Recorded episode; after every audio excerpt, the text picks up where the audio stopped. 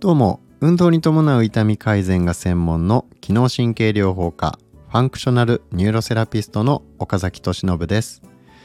国内外の一流の指導者から学んだ技術で足、膝、腰の慢性痛や関節痛で悩む方を根本改善に導いています。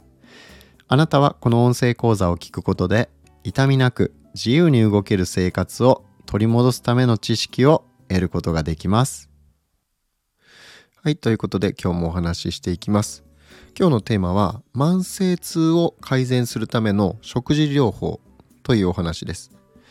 えー、食事と炎症、まあ、つまり痛みを引き起こすような炎症ですね。それはものすごく関係してるんですよっていうことなんですね。でもう早速結論から言いますと、えー、取る油の質を変えること。これが重要になりますっていうお話ですね。えまあ取る油の質もなんですけどもちろん量も重要です。油を取りすぎるのはダメですし、えー、もちろん少なくなりすぎてもダメなんですね。なので適度に摂取する必要があるっていうことなんですけどえじゃあどういった油を過剰に摂取しがちなのか。どういった油が、え不足しがちなのかっていうところをね、えお話ししていきます。で、えー、まあ痛みに関しては食事で言うと、えー、2つ重要なことがありまして、えー、1つが油ですね。炎症を促進させるような油を取りすぎるのは良くない。で炎症を抑える、えー、炎症っていうのを促進させる油と抑えてくれる油っていうのがそれぞれあるんですね。でこのバランスが崩れてしまうと炎症が過度に、えー、起こってしまうのでまあ、痛みがね起こったりだとかあるいは血管動脈硬化が起きたり認知症になったり関節炎が起きたりえまあ、ありとあらゆるね不調が起こってくるっていうことになるんですね。なので油っていう視点が一つでもう一つが低血糖ですね。え血糖値をうまくコントロールするというかね急激に血糖値が下がるっていうのを血糖値スパイクっていうんですけどこれも非常にね、実は慢性炎症にかなり関係してますし、え痛みにも関連してるってことになってきます。で今日は油の話だけをします。え今お話しした油と低血糖、まあ、糖の問題ですね油と糖えこの2つの視点がかなり重要っていうことをまず覚えておいてください痛みの改善に関しては、え、この2つが重要になりますでえー、あともう一つ言うとすれば食物繊維の不足ですね、え、現代人はやっぱ食物繊維が圧倒的に足りてないです。で食物繊維っていうのは多ければ多いほど、えー、まあちょっとね取りすぎはもちろん何にしたってそれはダメなんですけど基本的には食物繊維はたくさん取ればそれだけ死亡率早期死亡率が下がるっていう、えー、ような論文もあったりするので、えー、食物繊維は腸内細菌の餌になって、えー、健康な腸を保つ上では本当にねかなり重要なものになりますので、えー、まあ、この食物繊維をしっかりとるっていうのも重要になるんですね。で、えー、まあじゃあ次のお話いきますが油の話ですね。今日はちょっと油の話をします、えー、糖の話はまた別の機会にしたいと思います。で油において重要なことですね。これはもう結論としては、えー、オメガ3脂肪酸をなるべく取るようにする。そしてオメガ6脂肪酸を、えー、控えるようにするっていうのが結論になります。じゃあオメガ3脂肪酸って何だっていうことなんですけど、えー、これはフィッシュオイル、え、魚に含まれる油ですね、え特に青魚。それとアマニ油アマニ油ですね。あとはエゴマ油。えー、ひとまずこの3つを覚えておいていただけるといいんじゃないかなと。まあ、あと,、えーと、MCT オイルっていうのもあのいいって言われてるんですけど、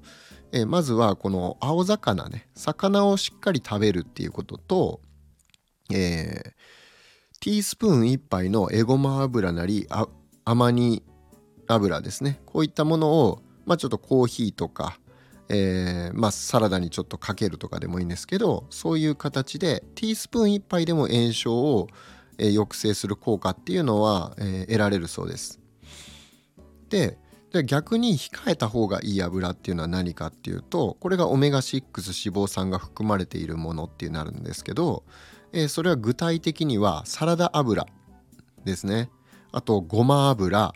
ひまわり油グレープシードオイル紅花油あとはコーン油、えー、こういったものがオメガ6脂肪酸になります、えー、でまあこのオメガ6脂肪酸ねかなりえー、これがですね取りすぎな人が現代人は多いんですね。でまあ一般的にねよくコンビニだとかあとは工業化された加工された食品ってありますよね。ああいったものっていうのはこのオメガ6脂肪酸まあサラダ油が使われてたりするんでこのオメガ6脂肪酸が大量に入っているということになりますね。だから例えばコンビニの唐揚げとか食べると、えー、まあ、コンビニの唐揚げに限らず唐揚げって大体ねスーパーで作られてるやつも、えー、お店店舗で作られてるやつも大体サラダ油安い油使われてるんで、えー、まあ、このオメガ6脂肪酸を過剰に摂取してしまうっていうことになりますね。で、えオリーブオイルはどうなのかっていうとこれはオメガ9脂肪酸っていうものになりますので、えー、こっちの方は特にその炎症を促進させるっていうのはないので、え、まああのオリーブオイルの方がこういうひまわり油とかごま油とかグレープシードオイルとかサラダ油に比べると、まあ、全然あの炎症に関してはいいっていうことですね炎症を抑える上では。で、えー、まあこのオメガ3脂肪酸とオメガ6脂肪酸の理想的なバランスっていうのはどうかっていうところなんですけどこれはオメガ3が1に対してオメガ6が3っていうふうに言われてます。だから、えー、まあ、このフィッシュオイルとかアマニ油エゴマ油こういったものは1でいいわけですね。オメガ6の3分の1の量で、えー、いいっていうことになります。まあ治療にね治療目的でやるって炎症を鎮めるってなったらもうもうちょっとね、えー、割合増やしても全然いいと思うんですけど、えー、まあ、健康を維持する上ではこの1対3っていうのが一つの目安になりますっていうことですね。でなんですけど現代人はこのバランスが崩れてオメガ6脂肪酸が過剰になる傾向にあります。まあ、それは先ほど言ったようにその工業化された食品だったりだとか、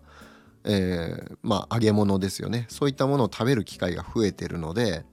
えー、どうしてもオメガ6が過剰になってしまうということですね。まあ、なのでここまでひとまず覚えておいていただきたいのはこのオメガ3脂肪酸は炎症を抑えるでオメガ6脂肪酸は炎症を促進させる効果があると、えー、いうことを覚えておいてください。じゃあねちょっとここで疑問が生じると思うんですよ。えオメガ6脂肪酸が炎症を起こす促進させるんだったら、えー、1対3も取っちゃダメなんじゃないかなと。要はオメガ3脂肪酸の3倍も取っていいのっていうことになるんですけどなると思うんですね。なんですけど、えー、このオメガ6脂肪酸っていうのは実は健康にとっては、まあ、重要なものなんですね。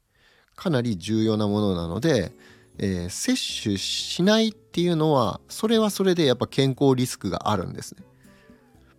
で基本的な考え方としてこの炎症って聞いたら僕らなんかすごい悪者っていうイメージあると思うんですね。まあ、実際慢性炎症っていうのが、えー、あらゆるね病気の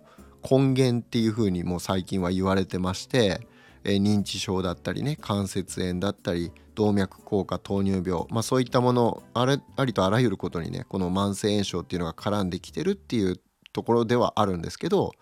実は炎症っていうのは体が成長していく上で必要不可欠なものなんですね。でなので炎症が起こることイコール悪ではないんですよ。